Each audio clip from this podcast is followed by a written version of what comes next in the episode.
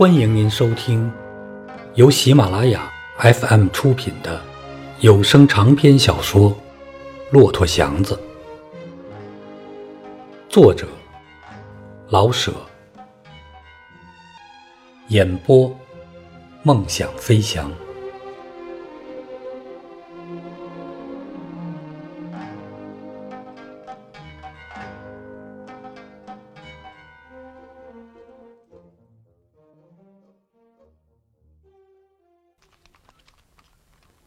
因为高兴，胆子也就大起来。自从买了车，祥子跑得更快了。自己的车，当然格外小心。可是他看看自己，再看看自己的车，就觉得有些不是味儿。假若不快跑的话，他自己自从到城里来。又长高了一寸多，他自己觉出来，仿佛还得往高里长呢。不错，他的皮肤与模样都更硬棒与固定了一些，而且上唇上已有了小小的胡子。可是他以为还应当再长高一些。当他走到个小屋门或街门而必须大低头才能进去的时候，他虽不说什么，可是心中暗自喜欢，因为他已经这么高大，而觉得还正在发长。他似乎是个成人，又是个孩子，非常有趣。这么大的人，拉上那么美的车。他自己的车，弓子软的颤悠颤悠的，连车把都微微的动弹。车厢是那么亮，垫子是那么白，喇叭是那么响，跑得不快，怎能对得起自己呢？怎能对得起那辆车呢？这一点不是虚荣心，而似乎是一种责任。非快跑、飞跑不足以充分发挥自己的力量与车的优美。那辆车也真是可爱，仿佛处处都有了知觉与感情。祥子的一扭腰、一蹲腿或一直脊背，他都就马上的应和着，给祥子以最顺心的帮助。他与他之间没有一点隔膜别扭的地方。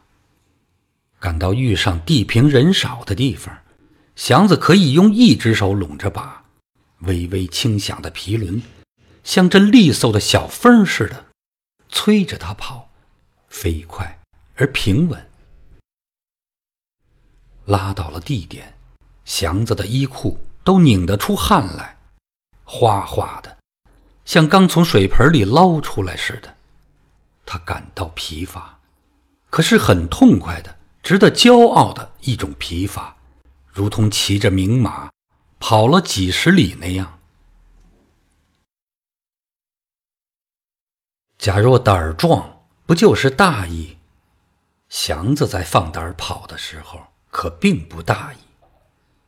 不快跑，若是对不起人。快跑而碰伤了车，便对不起自己。车是他的命，他知道怎样的小心。小心与大胆放在一处，他便越来越能自信。他深信自己与车都是铁做的，因此，他不但敢放胆跑，对于什么时候出车也不大去考虑。他觉得用力拉车去挣口饭吃，是天下最有骨气的事儿。他愿意出去，没人可以拦住他。外面的谣言，他不大往心里听。什么西苑又来了兵啊？什么长辛店又打上了仗啊？什么西直门外又在拉案呢？什么齐火门已经关了半天儿？他都不大注意，自然，街上铺户已都上了门，而马路上站满了武装警察与保安队，他也不便故意去找不自在，也和别人一样，急忙收了车。可是谣言他不信，他知道怎样的谨慎，特别因为车是自己的。但是他究竟是乡下人，不像城里人那样听风就是雨。再说，他的身体使他相信，即使不幸赶到点儿上，他必定有办法，不至于吃很大的亏。他不是容易欺负的，那么大的个子，那么宽的肩膀。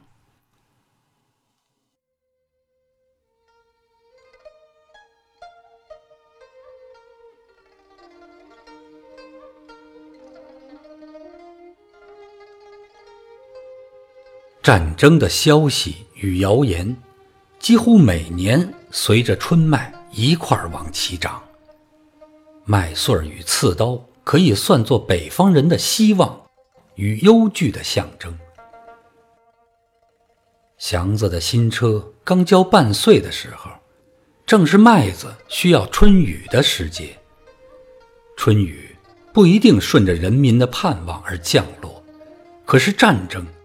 不管有没有人盼望，总会来到。谣言吧，真事儿吧，祥子似乎忘了他曾经做过庄稼活。他不大关心战争怎样的毁坏田地，也不大注意春雨的有无。他只关心他的车，他的车能产生烙饼与一切吃食。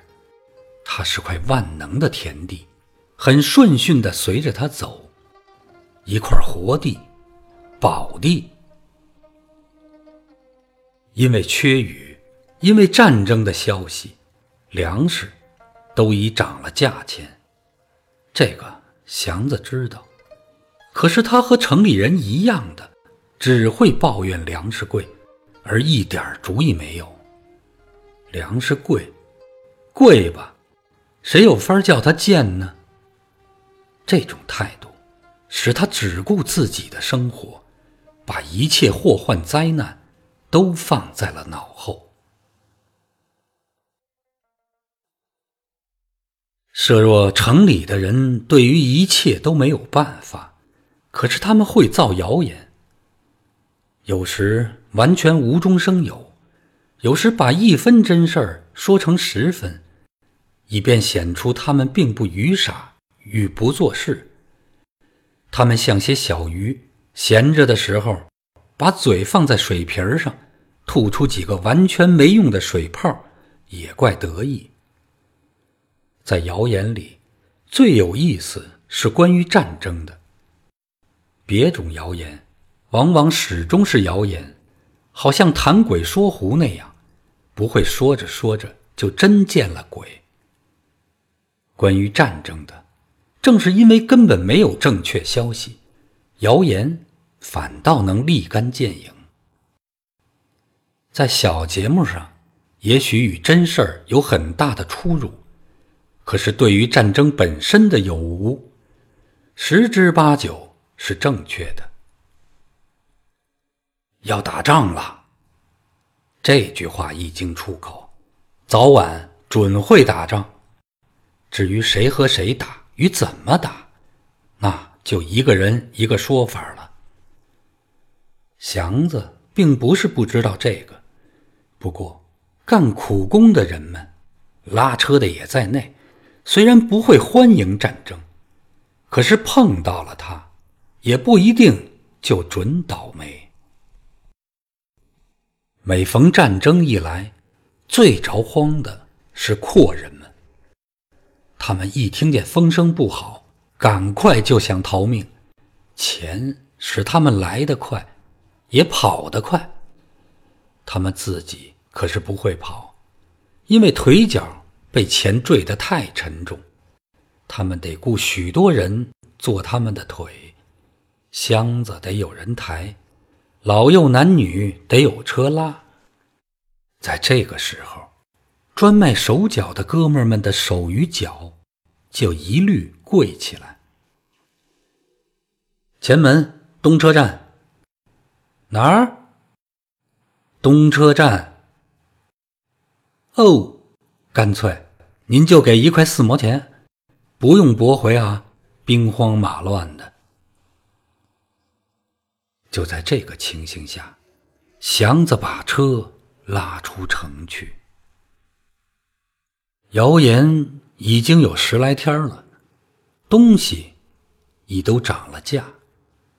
可是战事似乎还在老远，一时半会儿打不到北平来。祥子还照常拉车，并不因为谣言而偷点懒。有一天拉到了西城，他看出点棱缝来。在护国寺街西口与新街口，没有一个招呼西苑呢、清华呀的。在新街口附近。他转悠了一会儿，他想喝碗茶，就往南放车。车口的冷静露出真的危险。他有相当的胆子，但是不便故意走死路。正在这个节骨眼儿，从南边来了两辆车，车上坐着的好像是学生。拉车的一边走一边喊。有上清华的没有？嘿，清华啊！车口上的几辆车没有人搭茬儿，大家有的看着那两辆车，淡而不厌的微笑；有的叼着小烟袋坐着，连头也不抬。那两辆车还继续的喊：“都哑巴了！清华，两块钱，我去。”一个年轻光头的矮子，看别人不出声，开玩笑似的答应了这么一句：“拉过来，再找一辆。”那两辆车停住了。年轻光头的愣了一会儿，似乎不知怎么好了。别人还都不动。祥子看出来，出城一定有危险。要不然两块钱清华，平常只是两三毛钱的事儿，为什么这会儿没人抢呢？他也不想去。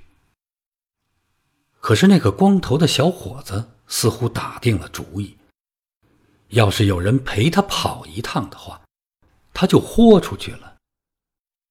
他一眼看中了祥子，大个子，你怎么着？大个子三个字把祥子招笑了，这是一种赞美。他心中打开了坠儿。凭这样的赞美，似乎也应当捧那个身矮胆大的光头一场。再说呢，两块钱是两块钱，这不是天天能遇上的事儿。危险，难道就那样巧？况且，前两天还有人说天坛住满了兵，他亲眼看见的，那里连个兵毛也没有。这么一想，他把车拉了过去，拉到了西直门，城洞里几乎没有什么行人。祥子的心凉了一些，光头也看出不妙。可是还笑着说：“招呼吧，伙计，是福不是祸，今儿个就是今儿个了。”祥子知道事情要坏，可是，在街面上混了这几年，不能说了不算，不能耍老娘们脾气。出了西直门，真是连一辆车也没遇上。祥子低下头去。不敢再看马路的左右，他的心好像直顶他的肋条。到了高岭桥，他向四围打了一眼，并没有一个兵。他又放了点心。两块钱，到底是两块钱，他盘算着，没点胆子，哪能找这么巧的事儿？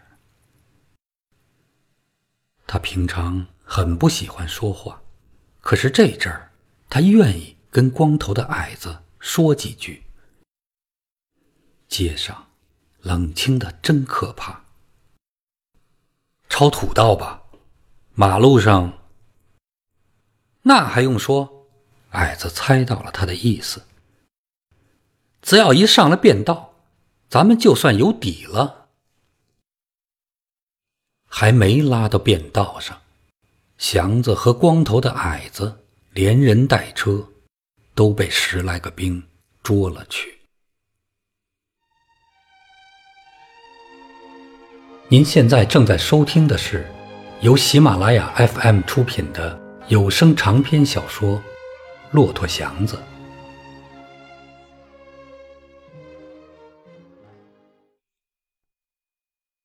虽然已到妙峰山开庙进香的时节，夜里的寒气可还不是一件单衫所能挡得住的。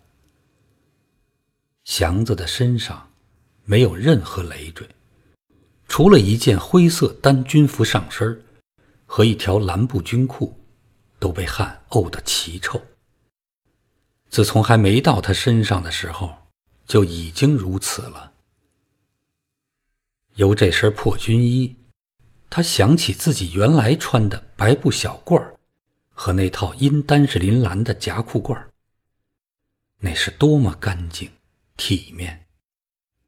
是的，世界上还有许多比阴丹士林蓝更体面的东西。可是祥子知道，自己混到那么干净利落，已经是怎样的不容易。闻着现在身上的汗臭味儿，他把以前的挣扎与成功看得分外光荣，比原来的光荣放大了十倍。他越想着过去，便越恨那些兵们。他的衣服、鞋帽、洋车，甚至于系腰的布袋儿都被他们抢了去，只留给他青一块紫一块的一身伤。和满脚的泡。不过，衣服算不了什么，身上的伤不久就会好的。他的车，几年的血汗挣来的那辆车没了，自从一拉到军营里就不见了。以前的一切辛苦困难，都可以一眨眼忘掉，可是他忘不了这辆车。吃苦他不怕，可是再弄上一辆车，不是随便一说就行的事儿，至少还得几年的功夫。过去的成功全算白饶，他得重打鼓，另开张，打头来。祥子落了泪，他不但恨那些兵，而且恨世上的一切了。凭什么把人欺负到这个地步呢？凭什么？凭什么？他喊了出来。这一喊，虽然痛快了些，但马上使他想起了危险来。别的先不去管吧，逃命要紧。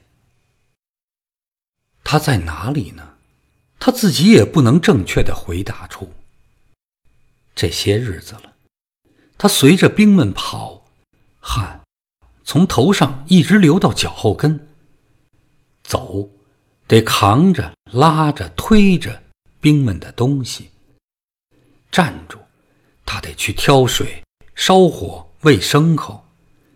他一天到晚只知道怎样把最后的力气放在手上、脚上，心中。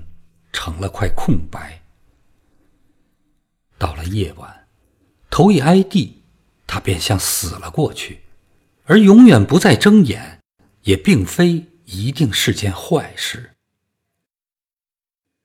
最初，他似乎记得兵们是往妙峰山一带退却，及至到了后山，他只顾得爬山了，而时时想着，不定哪会儿他会一跤跌到山涧里，把骨肉被野鹰们啄尽，不顾的别的。在山中绕了许多天，忽然有一天，山路越来越少。当太阳在他背后的时候，他远远的看见了平地。晚饭的号声把出营的兵丁唤回，有几个扛枪的牵了几匹骆驼。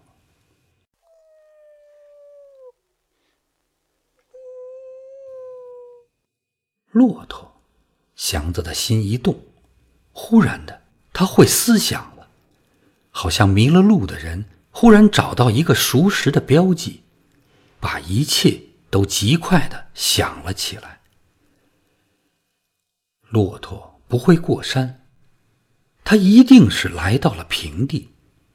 在他的知识里，他晓得京西一带，像八里庄、黄村、北新安、莫市口、五里屯三家店都有养骆驼的。难道绕来绕去，绕到莫市口了？这是什么战略？假使……这群只会跑路与抢劫的兵们也会有战略，他不晓。可是他却知道，假若这真是莫氏口的话，兵们必定是绕不出山去，而想到山下找个活路。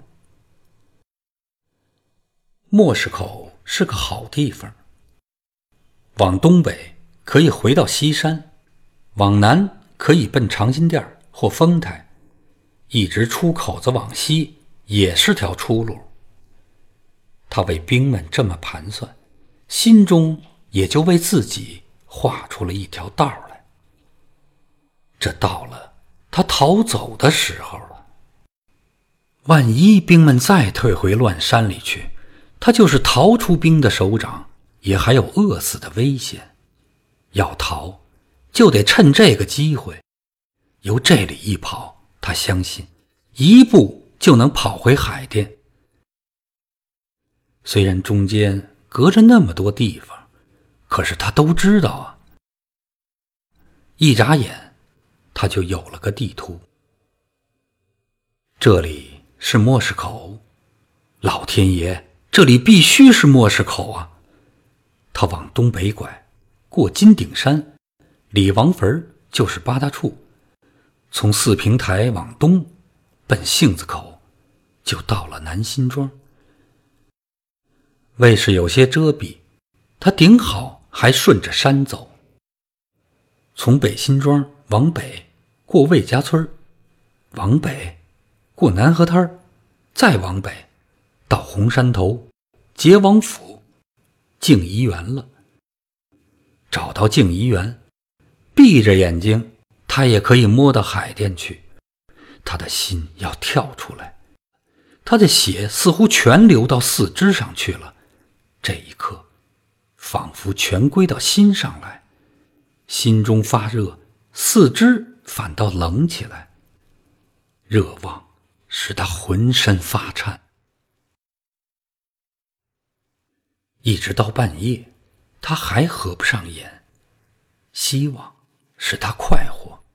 恐惧使他惊慌，他想睡，但睡不着，四肢像散了似的，在一些干草上放着，什么响动也没有，只有天上的星伴着自己的心跳。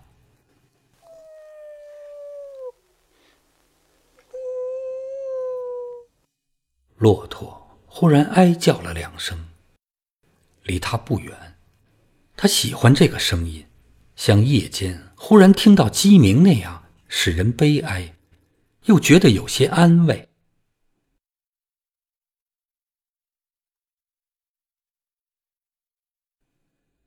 远处有了炮声，很远，但清清楚楚的是炮声。他不敢动，可是军营马上乱了起来。他闭住了气，机会到了。他准知道兵们又得退却，而且一定是往山中去。这些日子的经验使他知道，这些兵的打仗方法和困在屋中的蜜蜂一样，只会到处乱撞。有了炮声，兵们一定得跑，那么他自己也该精神着点儿了。他慢慢的闭着气在地上爬。目的是在找那几匹骆驼。他明知道骆驼不会帮助他什么，但他和他们既同是俘虏，好像必须有些同情。军营里更乱了。他找到了骆驼，几块土岗似的在黑暗中趴伏着，除了粗大的呼吸，一点动静也没有，似乎天下。都很太平，这个叫他壮起点胆子来。他伏在骆驼旁边，像兵丁藏在沙口袋后面那样。极快的，他想出个道理来。炮声是由南边来的，即使不是真心作战，至少也是个此路不通的警告。那么，这些兵。还得逃回山中去。真要是上山，他们不能带着骆驼。这样，骆驼的命运也就是他的命运。他们要是不放弃这几个牲口呢，他也跟着完事儿。他们忘记了骆驼，他就可以逃走。把耳朵贴在地上，他听着有没有脚步声来。心跳得极快，不知等了多久，始终没有人来拉骆驼。他大着胆子坐起来，从骆驼的双峰间望过去，什么也看不见，四外极黑。逃吧，不管是吉是凶，逃！